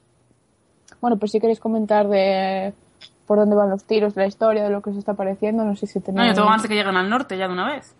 Ah, pero llegan, es que yo... Pero van a ir al norte, yo no... Hombre, van camino del... Bueno, sí, Tanis decía que tenía intención de ir a No, tienen que ir para el norte porque los otros, eh, el este no pueden ir, para el sur tampoco, creo recordar, entonces ¿para dónde van a ir? Para el norte. Entonces, no sé, tengo curiosidad. Yo estos cinco capítulos me han gustado, yo creo que un poquito más que los cinco primeros. Quizá porque me, me gustó bastante la, no sé, la pelea, ya lo he dicho antes, que me gustó bastante cómo estaba hecha y tal. Y bueno, han pasado... La verdad que... Hay mucha más acción. Sí, y me ha gustado todo. El décimo no. O sea, el décimo no me, El décimo sí. el décimo no me he enterado de nada y la verdad que me queda un poco como... ¿Qué cojones? El, el resto bien. A mí me ha gustado, no sé. Va bien. No me aburro, lo de siempre. No me aburro, me entretiene y seguiremos. Y a ver qué tal. Eh, una cosa que quería comentar, o sea, eh, eh, vosotros no sé qué, en qué formato, digamos, lo estáis leyendo, pero yo tengo la, la edición esta de Timon Más del año de la crica y es una basura de edición. Eh, o sea, hay, hay un montón de párrafos que empiezan con el guion de diálogo cuando no es diálogo. Eh, Hay un momento, eh, ahora que estábamos hablando del encantamiento, este encantamiento está entre exclamaciones, pero entre los, los símbolos de exclamaciones meten un punto por el medio. Sí, la verdad que no soy muy... Yo me acuerdo eso, de, de estar leyendo y decir, ¿pero esto qué es? O sea, ¿por qué hay tantas erratas y tantas cosas aquí? Este, esta vez no, porque yo lo estoy leyendo en digital y me imagino que esté corregido, pero... Sí, yo, yo lo estoy leyendo en digital también. Y, ¿Y os habéis fijado, viene... O sea, sobre todo lo de los guiones antes de los párrafos, que no son diálogos, eh, pero, pero a porrillo, ¿eh? No sé si os habéis. No, yo algún- alguna errata he visto, pero no tantas. No, eso que dices No. de los guiones, no. Cuando sale un guion es porque es un diálogo. Pues por lo menos lo habrán corregido en ese sentido. Mm. Claro, es que la, la edición que teníais vosotras allí en... Es del ochenta y pico, Claro, creo. es muy, es muy vieja, a saber cómo estará eso. No sé, voy a mirarlo, no me acuerdo. Pero sí, vamos, en el ochenta y pico había no- no- normas ortográficas y todo. Yo, bueno, yo creo que es, es la edición más común que hay, no es la de... eh, Sí, pero habrán... sí, la, de Timon Más, esta es eh, una Sí, edición pero- en negro y viene aquí como en un paisaje prehistórico en la portada, que yo no sé qué... ¿No? Sí, no, aquí no hay ni el dragones libro. ni nada en ningún momento. No se leyeron el libro y no saben que, que es un chico y una chica, los autores. Sí, es verdad, me hace gracia porque en, en... ¿Cómo se llama? Laura, tú entiendes de libros. La Vamos a ver, ¿cómo se llama? ¿Cómo? La solapa. Vale, en la solapa eh, hay un sitio en el que pone Las autoras de esta apasio- apasionante trilogía, Margaret Weiss y Tracy Hickman, son dos escritoras que tienen un rotundo éxito en Estados Unidos, contando con un elevado número de títulos en, en su haber. Bueno, Tracy Hickman es un hombre, para quien no lo sepa. O sea que... Me, preguntáis, ¿no traía una foto eso? No. Ah, no, pensé que traía foto. Yo cuando vi la foto de Tracy Hickman en internet de hace muchos años me llevé un chasco. Nos desengañamos. Eh, vale, se acabo de mirar los de 1986. Del 86, claro. ¿El 86 en la edición española o la...? Pone edición española, vamos a ver si encuentro la original. Tendría que venir Por ahí. ahí. ¿eh? 84, editada en lengua inglesa por Random House en el 84. Pues muy bien.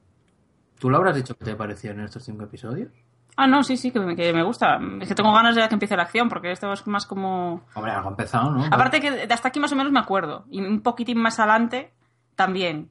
Pero luego no me acuerdo de nada, de nada, de nada, de nada. Sí, hay cierto punto en el O sea, me acuerdo de, de lo que sentía por los personajes, de este me cae mal, este me cae bien, este no sé qué, pero no me acuerdo de nada más. Bueno, Pues entonces... yo es que ni, ni siquiera me acuerdo de eso. Yo, me acu- yo solo me acuerdo que mi favorita es Gold Moon y no me acuerdo de nada más. Por cierto, que Golmón en estos cinco episodios... O sea, después de... Creo que en el episodio 9 y 10, como si no estuviera. O sea, creo que Riverwind y Golmoon ya... Estos, estos dos últimos capítulos no han aparecido prácticamente Bueno, nada. hay un momento, no sé si en el capítulo, creo que es en el capítulo 9, en el que es cuando están decidiendo si siguen a, si entran en el bosque oscuro o no entran. Y Ah, eh, Sturm, Sturm ya, Sturm ya ha entrado en el bosque. Y hay un momento en el que está, bueno, entramos o no entramos, entramos o no entramos. Y Gormund dice, yo creo que tenemos que entrar. Y pone que, que la tía sigue para adelante eh, y que, claro, como una persona que está acostumbrada a dar órdenes y que la gente la obedezca. Entonces sigue para adelante sin, sin mirar atrás para ver si la siguen y pone que Riverwind la mira como que se encoge de hombros y la sigue. Y dice, bueno, pues vamos para allá. La historia de mi vida. Sí, me acabo de acordarme también que en el décimo le enseña la vara al rey de los espectros y eso. Sí, pero bueno, más, a- más allá de eso tampoco... Sí, tampoco. Merece Bueno, tampoco tienen oportunidad, o sea, lo único que hacen es ir de un lado para otro. Sí. Yo creo que en estos capítulos tiene más, eh, evidentemente, más relevancia Sturm, que es el que tiene el momento Juana de Arco. Mm. Stone, Raisling y no sé si... Y bueno, Tanis también, yo creo que Tanis es más el protagonista de la historia, ¿no? Mm. Por lo menos Es en- como- Está como, aunque tiene un narrador omnisciente, es como el punto de vista desde Tanis, casi. Bueno, pues el próximo episodio del podcast, ¿hasta qué capítulo leeremos? El próximo sería desde el capítulo 11 hasta el capítulo 16. Ah, Ujú. ¿Hasta qué punto? Vale, pues estupendo. Y en principio nos quedarían, queríamos hacer el libro en siete episodios, ¿no? Sí, Vale. Bueno, pues no queda nada ya. ya casi llegamos a la mitad. Oye, a mí, oye, a mí me sorprende lo rápido que hemos hecho el segundo episodio, que no es tan rápido en realidad, porque es que el primer episodio lo grabamos hace el copón, pero lo hemos publicado hace poquito y entonces parece que se hizo hace poco. ¿Eh? La magia de internet. Claro. Bueno, pues nada, si queréis de- lo dejamos ya hasta aquí. No sé si tenéis algún comentario más. No, por mi parte ya está todo. Eh, bueno, lo último, lo, lo último que quería decir es que lo siento si hay altibajos con la calidad de, de mi micrófono en este episodio, pero soy pobre y hemos tenido un problema con micrófono, que primero con uno, luego con otro. Eh, esperamos que para el próximo episodio ya se consolide la Se cosa aceptan donaciones también. y con un poco de suerte me escucháis mejor. Eh, nada, mm, comentar, creo que lo dijimos también en el anterior episodio, pero bueno, que tenemos el Twitter, que es arroba ultimogarcast, y el Tumblr, donde podéis dejarnos también comentarios y preguntas, o en iBox. Y nada, que esperamos que os haya gustado. Y nada, que hasta la próxima. Adiós. Adiós. Hola.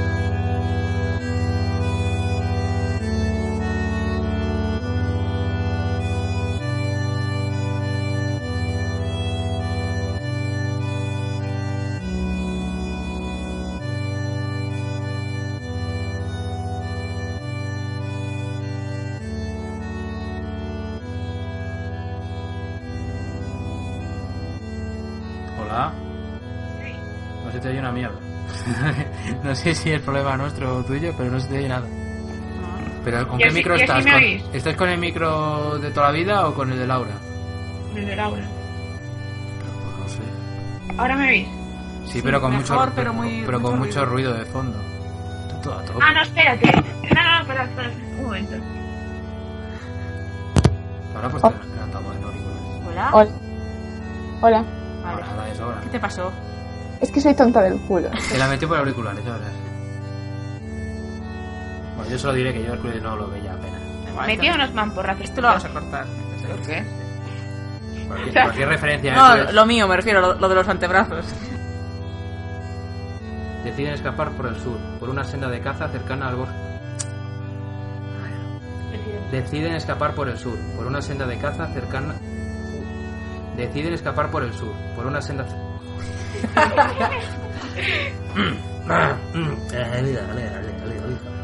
Deciden escapar por el sur, por una senda de caza cercana. Joder, sí, eh, lo de cerca, o sea, cerca de una senda de caza, cerca, o sea, me está matando eso. No, no, no. Espíritus eh, comunicando. Com, comunicar. Comunicar.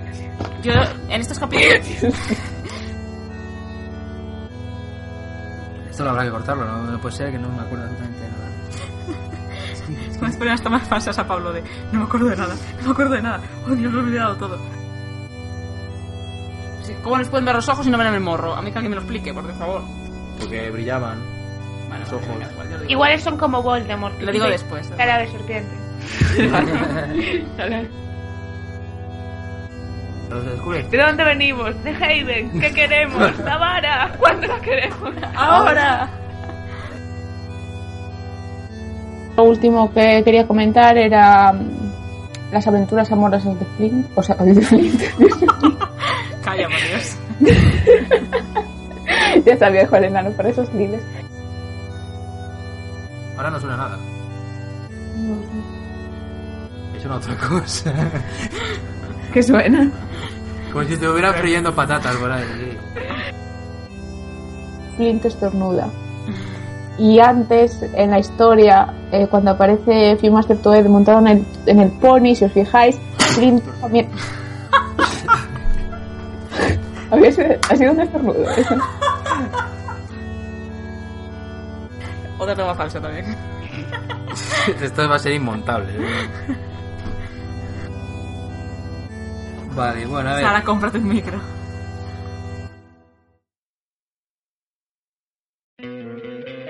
¿No te encantaría tener 100 dólares extra en tu bolsillo? Haz que un experto bilingüe de TurboTax declare tus impuestos para el 31 de marzo y obtén 100 dólares de vuelta al instante. Porque no importa cuáles hayan sido tus logros del año pasado, TurboTax hace que cuenten. Obtén 100 dólares de vuelta y tus impuestos con 100% de precisión. Solo con Intuit TurboTax. Debes declarar para el 31 de marzo. Crédito solo aplicable al costo de la presentación federal con TurboTax Full Service. Oferta sujeta a cambios o cancelación en cualquier momento.